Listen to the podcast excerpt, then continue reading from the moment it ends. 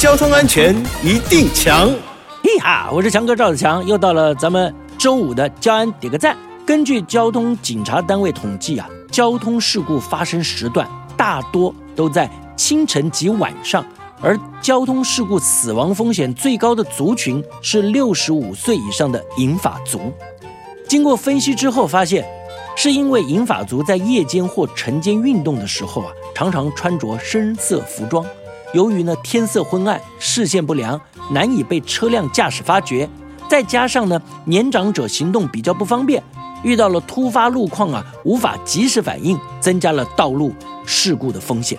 因此呢，交通警察单位就呼吁，如果您家中有长辈会在清晨或晚上出门，可以提醒长辈穿着亮色系的衣物或佩戴反光配件，这样可以引起其他用路人的注意。另外，务必遵守交通规则。行人穿越马路的时候，应该走行人穿越道、天桥与地下道。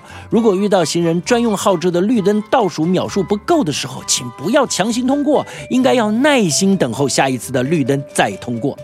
除此之外，无论是车辆驾驶或行人行经路口的时候，请记得慢、看、停，全民一起建立路口停让文化，才能够开心出门。平安回家。以上广告由交通部与公路总局提供。